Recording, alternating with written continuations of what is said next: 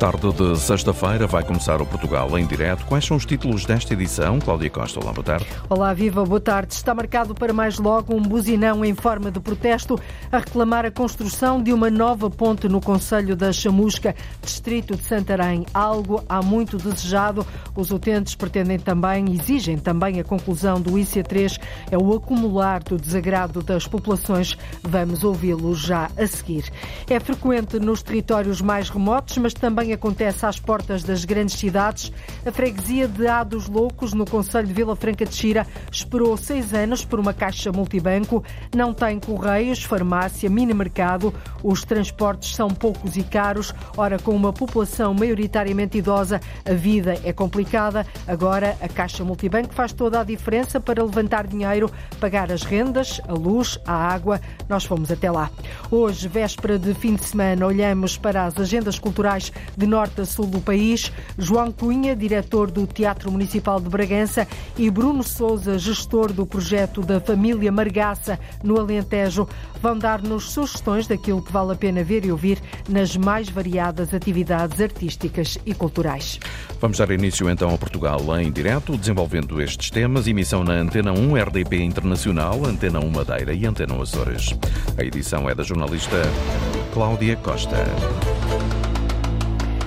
Ao final da tarde, há um novo protesto com buzinão junto à Ponte da Chamusca, a única travessia entre as margens do Tejo que liga os concelhos de Vila Nova da Barquinha à Chamusca e Golgã, concelhos ribatejanos do distrito de Santarém. É uma ponte muito antiga, de 1909, não permite a passagem ao mesmo tempo de dois veículos pesados, por exemplo. As filas de trânsito atingem vários quilómetros diariamente e já nem os semáforos estão a funcionar. Foi o que contou à jornalista Paula O porta-voz do movimento dos utentes dos serviços públicos do Distrito de Santarém, Rui Raposo.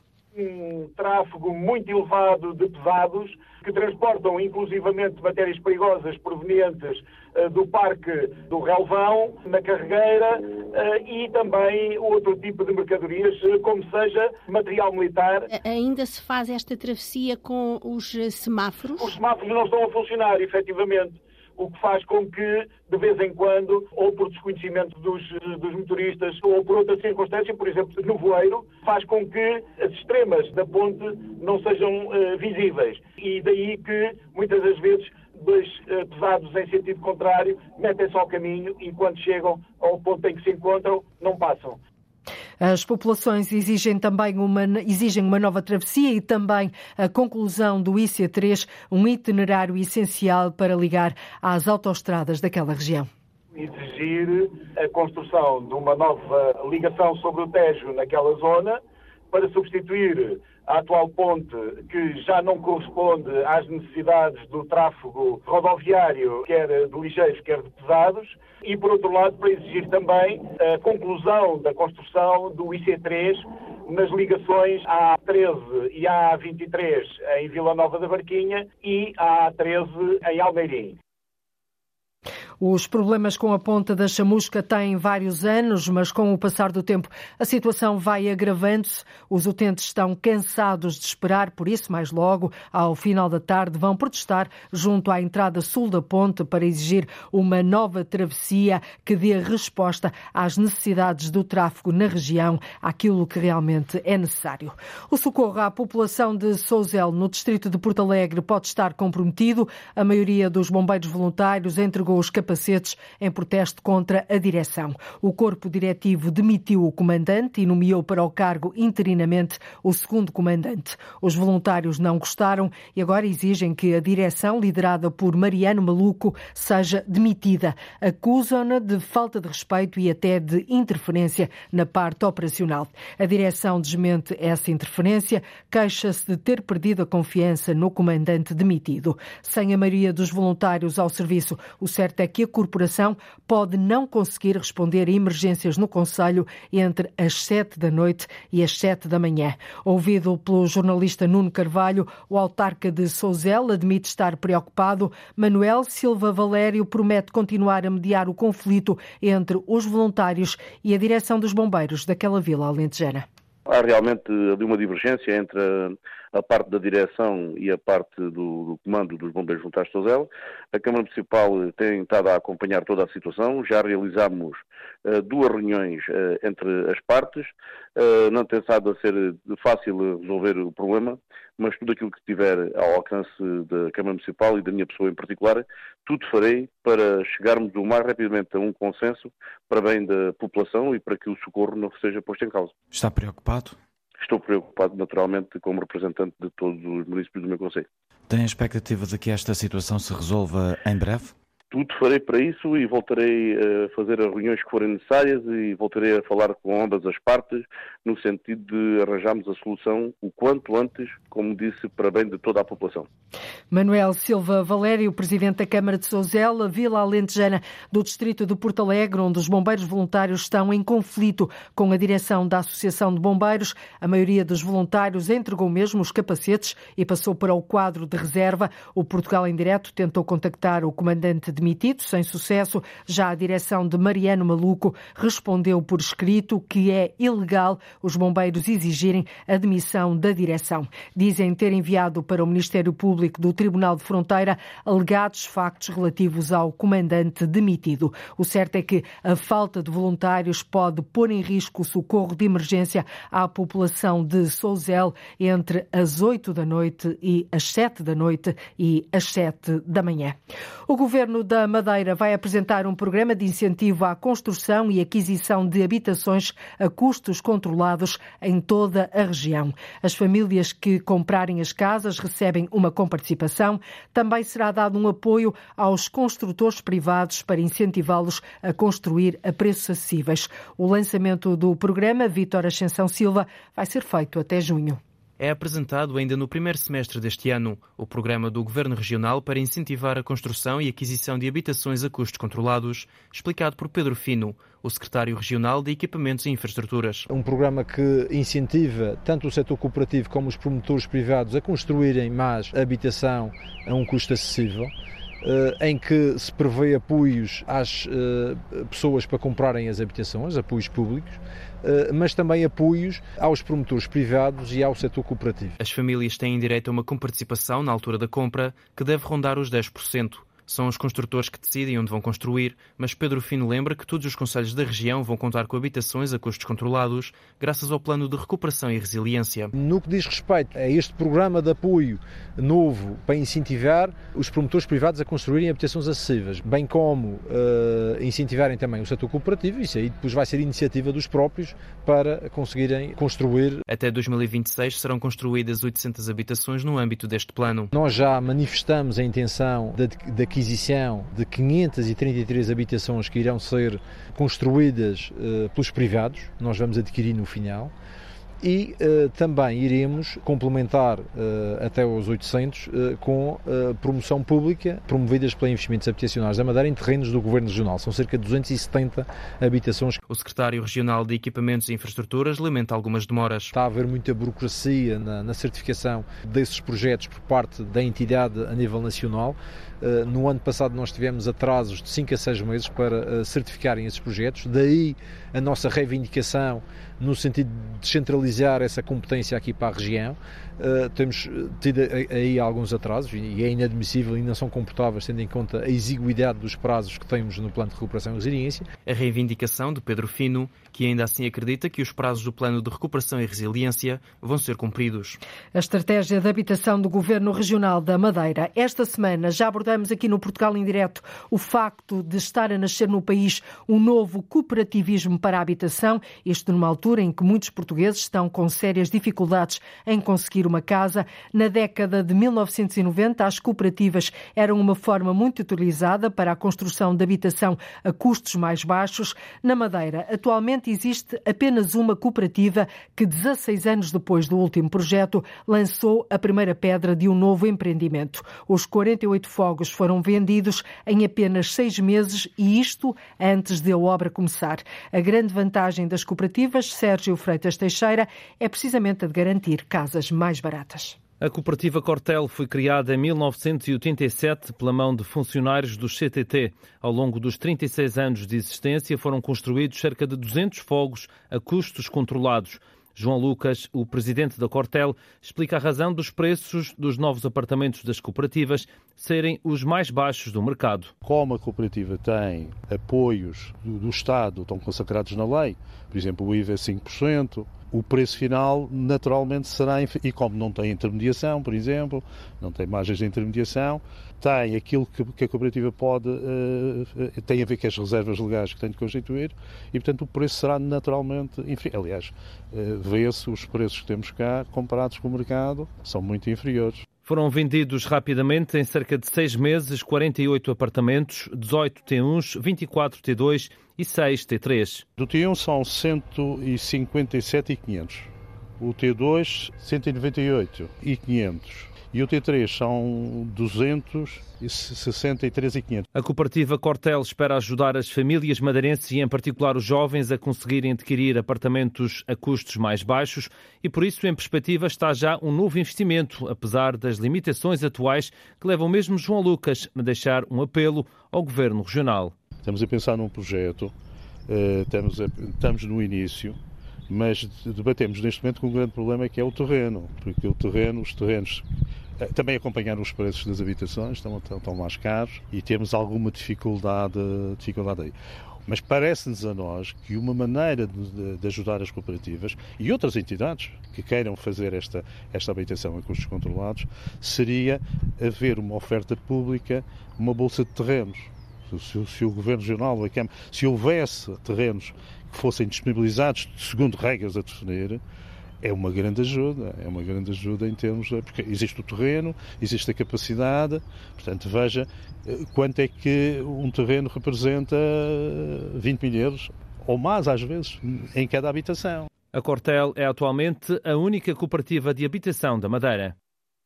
E foi lançada esta manhã a primeira pedra na construção deste empreendimento, como ouvimos, o único desenvolvido por uma cooperativa na Madeira.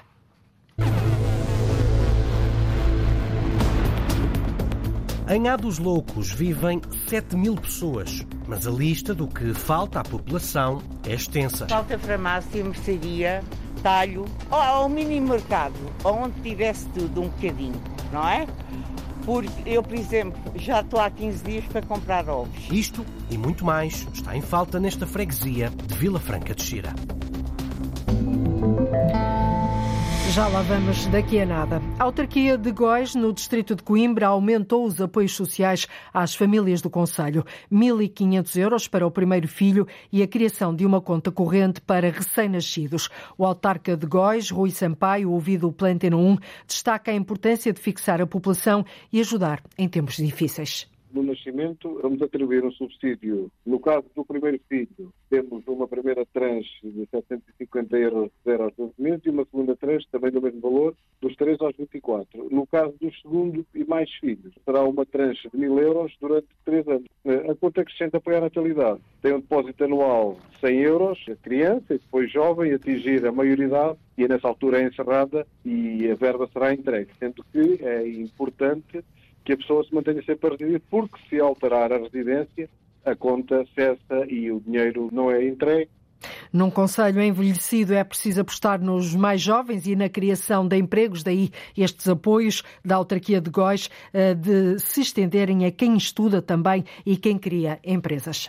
No caso do ensino secundário técnico profissional, temos uma prestação de 250 euros e no caso dos estudantes do ensino superior, uma prestação de 350 euros. O regulamento também prevê, há um incentivo à criação do próprio emprego e está prevista a atribuição de uma bolsa de incentivo não reembolsável no montante de mil euros aos empreendedores que pretendam fixar uma empresa no Conselho de Góis. Tendo consciência que não é um valor por aí além, mas é aquele que dentro das possibilidades que o nosso orçamento permite, mas nós, infelizmente, o nosso Conselho sofre de uma acentuada recessão demográfica temos esses problemas, temos problemas de falta de fixação de pessoas, temos problema de envelhecimento da população, não temos muita população jovem. Isto é uma forma também de poder criar eh, aqui alguma atração O Conselho de Góis, no distrito de Coimbra, avança assim com medidas de apoio às famílias, aos jovens e a futuros empresários criadores de emprego.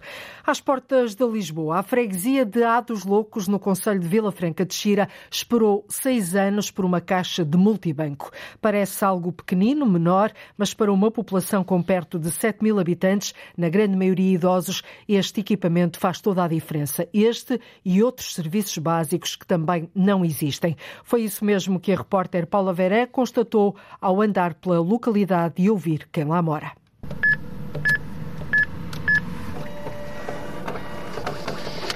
Trata-se apenas de uma caixa de multibanco, mas que faz toda a diferença na vida dos habitantes da localidade de A dos Loucos, em Alhandra, no Conselho de Vila Franca de Xira. Devido a um assalto, o multibanco da localidade foi destruído e levou mais de seis anos a repor o equipamento. Agora que já está a funcionar, Dona Albertina explica-nos a importância de um simples multibanco em A dos Loucos. As pessoas queriam pagar as, as rendas, queriam pagar a luz, a água, essas coisas assim e depois era logo a deslocação para ir para a. Parecendo que não era muito tempo, era dinheiro, os transportes aqui são muito vagos, não é? E, e vir ia 5 euros. Eu sou uma reformada que estou a ganhar 330 euros e a minha reforma não dá para isso. Com uma população envelhecida, com dificuldades de mobilidade, aliado à escassez de transportes públicos, esta caixa multibanco melhora um pouco a vida destes habitantes. Falta farmácia, mercearia, talho, ou ao mini mercado, onde tivesse tudo um bocadinho, não é? Porque eu, por exemplo, já estou há 15 dias para comprar ovos. Olha, por exemplo, está uma padeira que vem todos os dias, que é a nossa sorte, para o pão. Vem aqui numa carrinha Exatamente. e a, esta hora distribui aqui o pão, é isso? É o pão, já tem assim os clientes, pronto. À quinta-feira veio aqui um senhor com fruta, mas só que a fruta é o triplo. Mas a senhora nunca vai a pé até lá abaixo? Eu vou a pé lá abaixo, não é? Porque ainda posso. Mas quando venho para cima já não consigo, porque é sempre a subir. Não consigo, tenho que apanhar um táxi. Porque as caminhonetas, se for preciso, é dar a hora, duas em duas horas, três em três horas. Recolocar a Caixa Multibanco em A dos Loucos não foi tarefa fácil. Que o diga o presidente da União de Freguesias de Alhandra, São João dos Montes e Calhandris, Mário Cantiga. Foram quase sete anos de uma intensa luta para conseguir voltar a colocar, até está a ser colocada contra a corrente e a tendência atual da, conservação e manutenção destes equipamentos, que são equipamentos que é um pouco de serviço público, diria até de excelência, para chegar às pessoas. Quer dizer, quem nos está a ouvir é pensar isto é uma cambada de luxo. Eu até faço isto com, com, hoje em dia com o MBWay, através de uma aplicação no telemóvel ou da internet. Pois, mas nós estamos a falar de um lugar, de uma freguesia em que as, as médias de idades andam por cima dos 70 anos e que não têm acesso a essas ferramentas. E a caixa de multibanco permite que a pessoa pague água, pague a luz, que veja se a reforma entrou, se não entrou na sua conta. Quer dizer, é, é fundamental. Nós só estamos a 20 minutos de Lisboa, da capital do país, e existe um isolamento extremo. Numa altura em que os serviços públicos apostam nos recursos digitais, cabe muitas vezes às autarquias encontrar respostas para os tantos que sofrem de iliteracia digital. O IRS deixou de ser entregue em papel, passou a ser suporte digital. As pessoas não conseguem, ou não sabem, ou às vezes não confiam. Marcação de consultas, sei lá, a vida das pessoas hoje em dia, ou a vida da sociedade portuguesa, hoje em dia cada vez mais está assente nos suportes informáticos, nas plataformas eletrónicas. Sem alternativas. Sem outra alternativa, que é outro absurdo. Esquece-se do Portugal profundo e do Portugal que somos, que somos um Portugal muito envelhecido e onde ainda há até muito uma taxa de analfabetismo elevadíssima, quanto mais de iliteracia digital. A nova Caixa Multibanco está localizada num edifício com vigilância, exigências das autoridades policiais e da Caixa Agrícola, a entidade bancária responsável pelo equipamento. Mas este é apenas um exemplo. Há muitos outros espalhados pelo país. Na freguesia de Alhandra, a apenas 20 minutos da capital, também acontece o mesmo. A redução de serviços públicos em várias zonas, principalmente em localidades mais remotas, mostra o desinvestimento na vida daqueles que vivem fora dos grandes centros urbanos. Depois dos operadores turísticos, logo à tarde, na BTL, a Bolsa do Turismo de Lisboa, abre portas ao público em geral. Esta é uma oportunidade para as várias regiões do país se mostrarem e promoverem. Depois de um ano difícil devido à crise sísmica em São Jorge, que afetou a procura turística no arquipélago, agora o stand dos Açores aposta tudo na promoção das nove ilhas, todas diferentes, com muito para descobrir e encantar. Ana Leal Pereira. À entrada do pavilhão da fila em Lisboa, o destaque vai para o stand dos Açores, enfaixado a azul escuro com imagens de natureza e em balcões de criptoméria é feita a promoção das novilhas. O de São Miguel é o primeiro da fila, uma disposição que Ricardo Rodrigues diz poderá ser repensada na próxima edição. São Miguel está à frente por calhou, eh, mas os outros que ficam na segunda, na terceira e na quarta fila queixam-se um bocadinho. Se calhar a imagem de um círculo, todos ficamos de frente para a população pode ser uma melhor ideia. A procura é visível por todas as ilhas e as perspectivas são animadoras, é o caso de São Jorge. As perspectivas são muito boas, embora com a crise sísmica tivemos uma quebra na, nos movimentos turísticos, estamos em força já desde o verão passado e vamos continuar com certeza. Também nas flores os contatos são garantidos nesta feira dedicada ao turismo. Acho que as perspectivas são muito positivas, até pelos contatos que temos tido a ter já com os profissionais Acredito que para o público em geral e que a perspectiva é muito positiva. E ao Corvo rumam os mais aventureiros. Temos vários trilhos, as pessoas vão à procura de experiências novas e então são pessoas assim mais desportivas, aventureiras, lá está. Estamos a ter muita afluência. Também as atividades marítimas de Santa Maria são sempre um bom atrativo. Muitas pessoas excitadas pelo mergulho, pelos tubarões-baleia. Temos tido muito trabalho assim a falar com as pessoas, a mostrar o que é que há de bom em Santa Maria. E as pessoas ficam interessadas em visitar? Ficam interessadas, já tivemos muitas pessoas a marcar passagens, já está, está tudo a correr bem. Panfletos, queijo e massa sovada são também chamativos do balcão do Feial. O nosso grande sucesso que é esta massa sovada belíssima.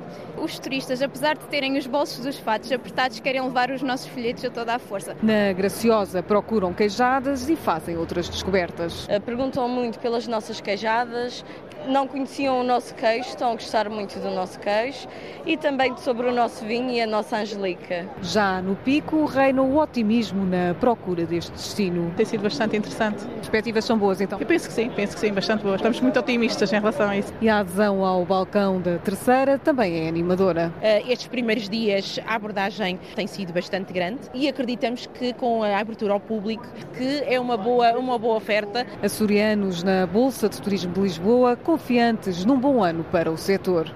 Novilhas, muita oferta, muita diversidade. Os Açores procuram na BTL um balão de oxigênio para o setor do turismo depois de um ano difícil. E hoje há um aviso laranja do Instituto Português do Mar e da Atmosfera para as ilhas de São Miguel e de Santa Maria nos Açores, devido às previsões de chuva por vezes forte. O aviso vigora entre as três da tarde e as oito da noite locais, mais uma hora em Portugal continental. Às onze da noite passa a aviso amarelo. Este agravamento do do tempo no grupo oriental deve-se à passagem de uma superfície frontal fria com ondulações.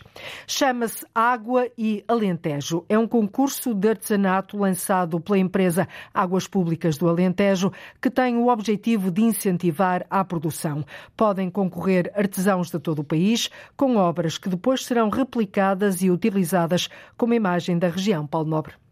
Juntar água e alentejo. Este é o objetivo do concurso de artesanato lançado pela empresa Águas Públicas do Alentejo chamar aqui, digamos, novos saberes para trabalhar aqui a autenticidade, a genuinidade do nosso artesanato, mas também trazer novas dinâmicas. E esta é uma simples uma singela, eh, digamos, iniciativa. Francisco Narciso, administrador das Águas Públicas do Alentejo. O concurso envolve a criação de uma peça artesanal de valor artístico ou utilitário relacionando água e Alentejo. Sempre a partir daquilo que é, do, do, que é próprio do território. Ou seja, estamos a falar, por exemplo, o barro, estamos a falar, por exemplo, da, da, da cortiça, só para me lembrar aqui, do, associar a água, porque de facto a água hoje tem os tais, tem os tais desafios relativamente a essa matéria, portanto, destina-se a todos. Naturalmente, iremos sempre ter aqui alguma atenção aos locais, não é? Mas achamos que isto é um desafio que é lançado para, uh, para todo o país. O objetivo passa pelo incentivo à produção de artesanato. É uma ideia simples, mas pode vir a ser muito útil ao território para a promoção do artesanato, da cultura e do território. Paulo Arsénio, presidente da Câmara de Beja, admite que o concurso pode encontrar uma ou várias peças que possam funcionar como imagem do Alentejo podem existir, e oxalá que existam, é a nossa expectativa, várias boas ideias e depois alguns desses objetos, 4, 6, 10, aqueles que forem, serem produzidos em série de forma a que eh, definam a entidade do território e que os vários municípios, entre outros, eu digo os municípios porque são sempre entidades que têm muita atividade cultural uh, e de congressos e, enfim, desse tipo de atividades nos seus territórios e, portanto, somos, uma, uma entidade, somos entidades privilegiadas para a distribuição desse tipo de objetos. Direção Regional de Cultura, CCDR e Turismo do Alentejo juntam-se à empresa Águas Públicas do Alentejo nesta iniciativa. Um concurso que aceita ideias e obras até 30 de junho. Serão selecionadas as 10 melhores peças. O primeiro prémio é de 1.500 euros. Um concurso de artesanato lançado pela empresa Águas Públicas do Alentejo, que tem o objetivo, como percebeu, de incentivar a produção. Começam hoje na Guarda as primeiras celebrações do centenário do filósofo que procurou Portugal no seu labirinto, Eduardo Lourenço. Este primeiro dia, que vai marcar um ano de colóquios, seminários e exposições a nível nacional, mas também internacional, abre a janela, Cláudia Aguiar Rodrigues, ao roteiro de um pensamento a que Eduardo Eduardo Lourenço não atribuía um território. A cidade como princípio e fim da viagem. Guarda tem uma ligação muito próxima de Eduardo Lourenço, viveu lá, embora tenha nascido em Almeida, e digamos, eh, na parte da infância, eh, frequentou, frequentou a Guarda e, eh, anos mais tarde, regressou, quando quando se começou a perspectivar o regresso a Portugal, que acontece já quase no fim da vida, a Guarda estabeleceu uma relação muito, muito próxima e muito umbilical com a Guarda, ao ponto de uh, ter, neste momento, duas instituições eh, muito ligadas a Eduardo Lourenço. O Centro de Estudos Ibéricos, onde Rui Coceiro é investigador, e a Biblioteca Municipal, que vai ser o lugar de celebração e de encontro. Um colóquio Nós como Futuro, com aqueles quatro premiados do Prémio Eduardo Lourenço. O segundo momento será a reunião de, dos parceiros de um conjunto de 16 entidades que estiveram envolvidas na programação do centenário e que será a apresentação pública de uma programação geral eh, digamos que tem já alguns momentos interessantes e depois haverá um terceiro momento que é a entrega do prémio Eduardo Lourenço a um professor da Universidade de Salamanca a quem foi atribuído o prémio o ano passado. Mas o roteiro é vasto e atravessa Coimbra, Lisboa, Bolonha, Salamanca, Porto, Évora e Brasil, as cidades onde vive um legado que não conhece territórios. Revisitar estes lugares de memória e a partir destes lugares refletir e transmitir, e transmitir a novos públicos, a novos leitores, eh, digamos, muito do pensamento de Eduardo Lourenço, eh, em termos de algumas abordagens com visitas e com eh, leituras in situ e, digamos, com apresentações e com alguns especialistas que farão dissertações sobre temas concretos nos lugares próprios. E que se vão reunir na mesa do pensamento. Complexo, rico, variado, Ehm, que vai de temas desde a literatura, a pintura, a outros e, e sobretudo, sobretudo, eh, digamos uma reflexão profunda sobre eh, Portugal e o papel de Portugal eh, no mundo. Uma volta de um ano a um mundo onde a geografia de um pensamento rasga fronteiras. A abertura oficial das celebrações está marcada para o dia 23 de maio, com um congresso a acontecer em São Pedro do Rio Seco, em Almeida.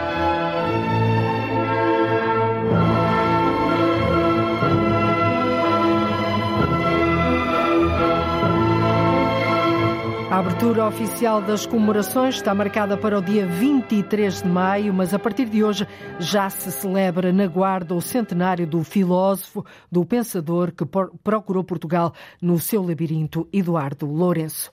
Uma da tarde, 44 minutos em Portugal continental e na Madeira, menos uma hora nos Açores. Está na altura de ligarmos o GPS da cultura. Uma vez por semana, dois agentes da cultura, duas vozes, olham para aquilo que há nas agendas e programações culturais de norte a sul do país e ajudam-nos a tomar nota do que vale a pena ver e ouvir.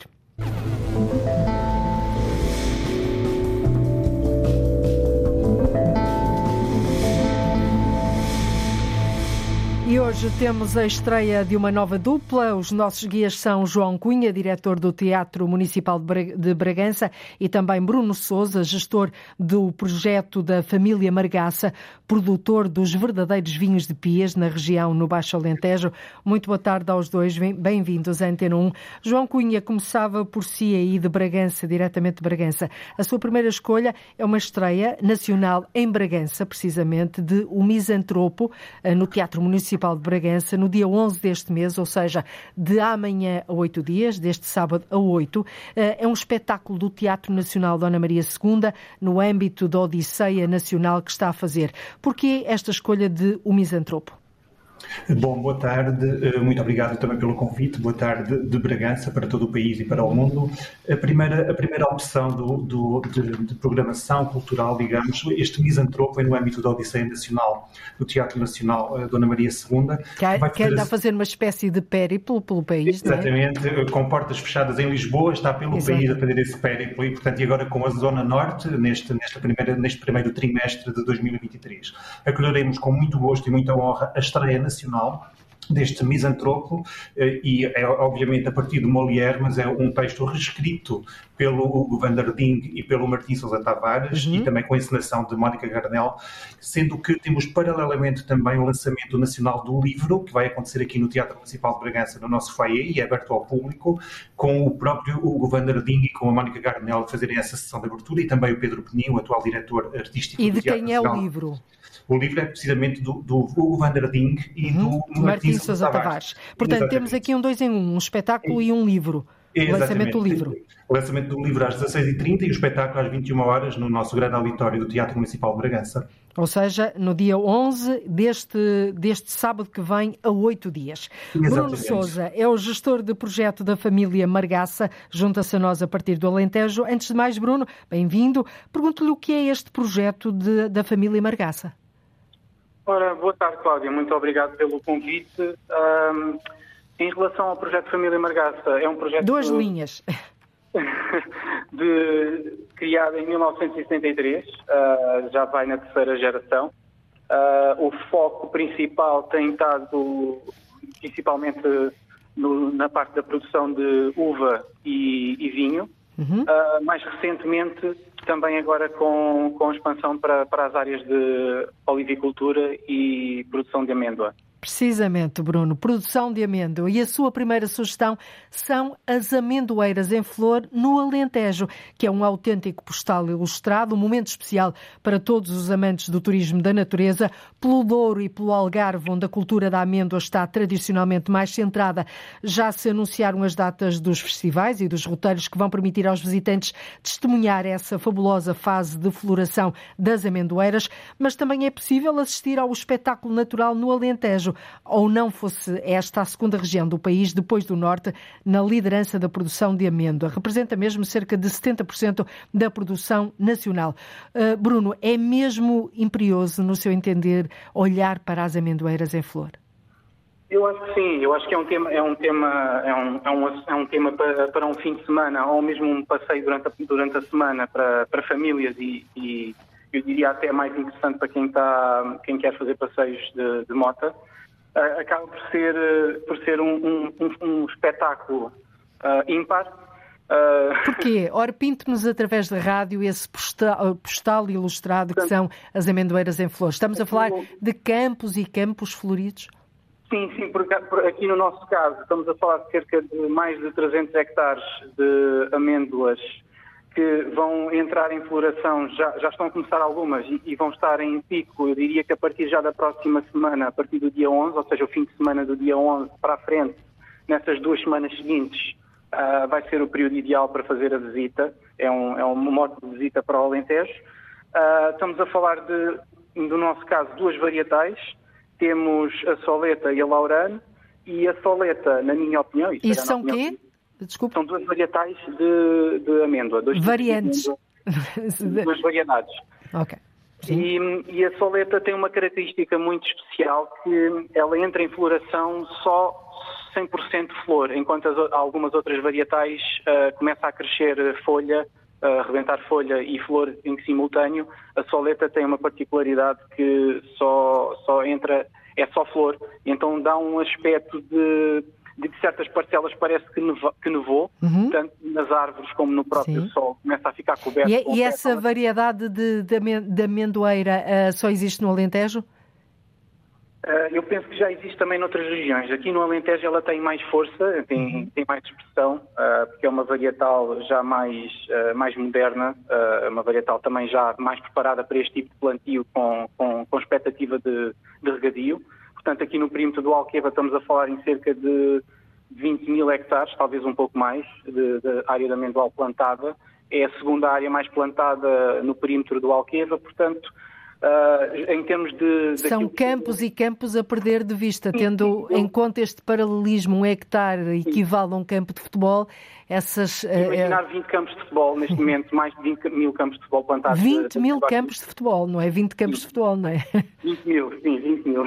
Portanto, é, é uma sugestão fantástica e que não tem hora marcada, não, não tem dia, não, não é? Não tem hora marcada. A única coisa que eu iria recomendar é sim. atenção, pronto, que, que uh, para os mais sensíveis, a questão do pólen, os níveis de pólen são bastante elevados nesta altura junto aos amendoais e alguns produtores costumam ter uma parceria com apicultores que permite que depois também a, a produção de amêndoa também seja aumentada e, e poderão haver alguns amendoais com uma, uma atividade muito intensa de abelhas. Sim, sim, sim. E abelhas? Portanto, é, uma questão de estar, é uma questão de estar atento num passeio que esteja a fazer junto a alguns convém. ou mesmo tramendoais, convém estar atento. Portanto, estar atento ao, ao pólen, caso as pessoas sofram de renites e desse tipo de problemas, e também às picadas de abelhas, mas não deixem de ver as amendoeiras em flor, no Alentejo, mas também no Douro, no Algarve, Exatamente. por este país fora, não é? Exatamente, exatamente. Muito, muito bem. João, diga, diga. Termine, por favor. Não, era mesmo nesse aspecto, porque se tiver esses problemas é, é, apreciar à distância, porque estamos a falar de áreas muito grandes, portanto também dá para ser apreciado à distância. Muito bem, nem que seja com os binóculos, mas não é preciso com tantos uh, milhares de, de, hectares de amendoal. Voltamos agora uh, do, do, do Alentejo, damos agora de novo um salto até uh, ao topo do mapa, a Bragança.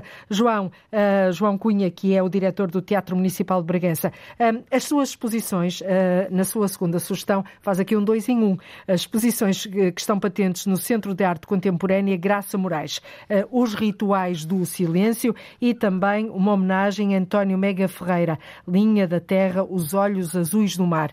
Por que é que os nossos ouvintes deviam ver estas, eh, estas suas sugestões?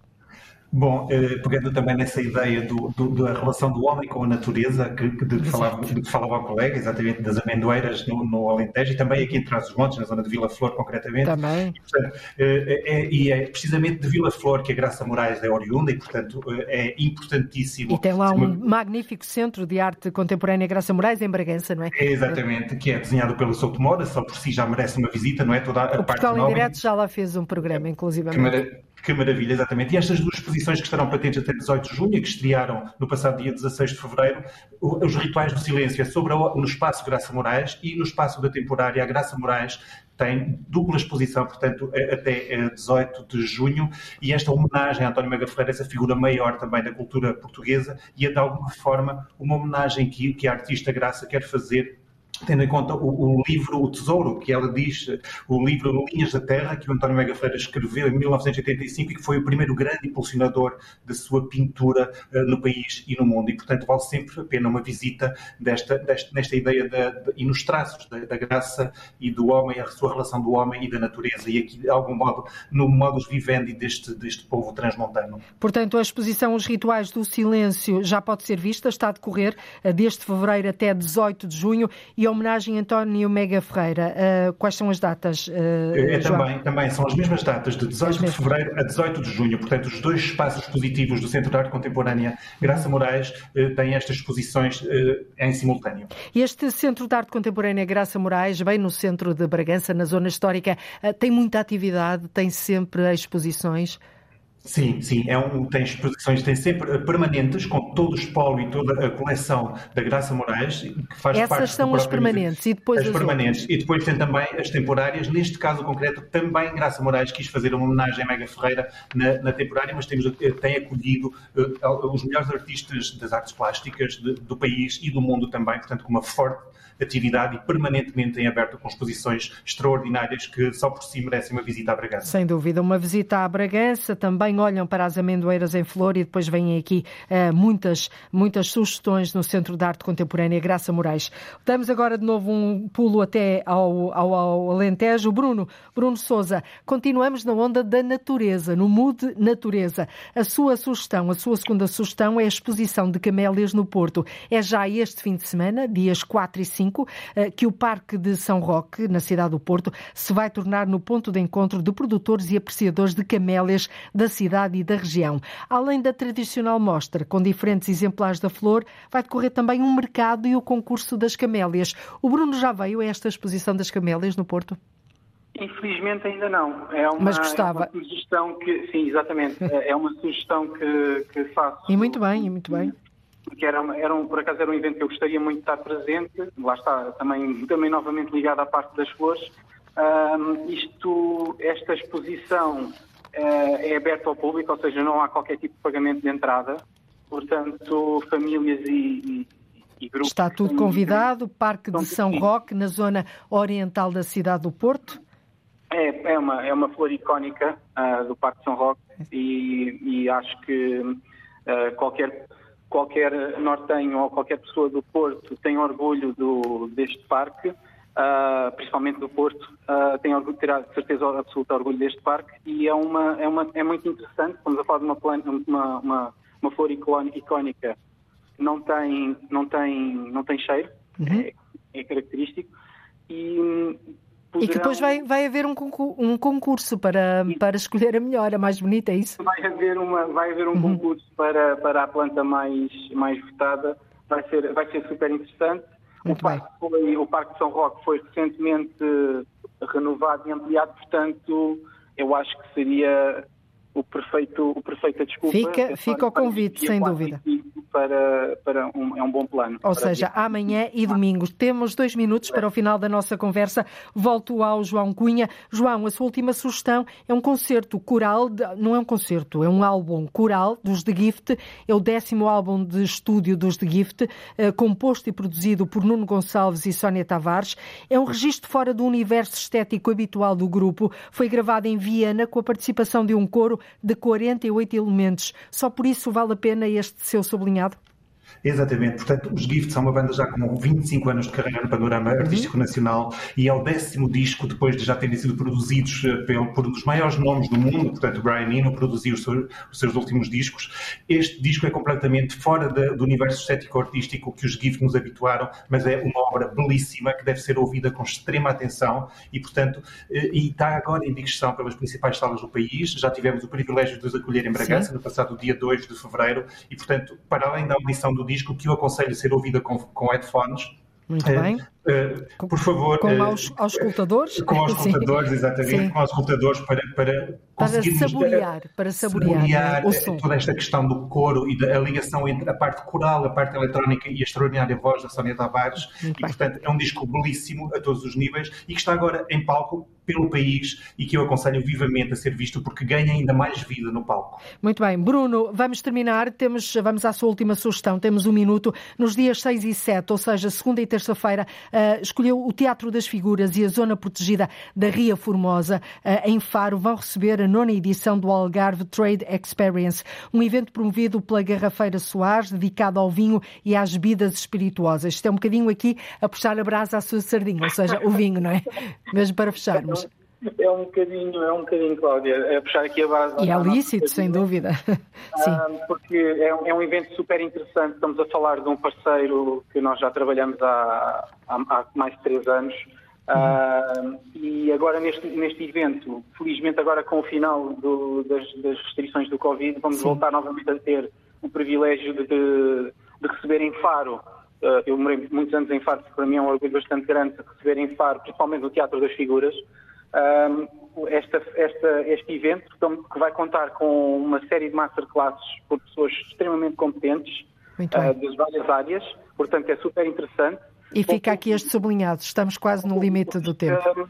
É só para lembrar aqui a questão do horário, das 18 às 21, Muito segunda bem. e terça-feira é quando ela abre ao público. Das, das 6 da tarde às 9 da noite. Bruno Souza, João Cunha, muito obrigada por terem ligado o GPS da Cultura connosco. Boa tarde e obrigada. Obrigado. Obrigado. É tudo por hoje. Voltamos na próxima segunda-feira a ligar o território. Passe um excelente fim de semana. Bom fim de semana então. Termina aqui o Portugal em direto. A edição foi da jornalista Cláudia Costa.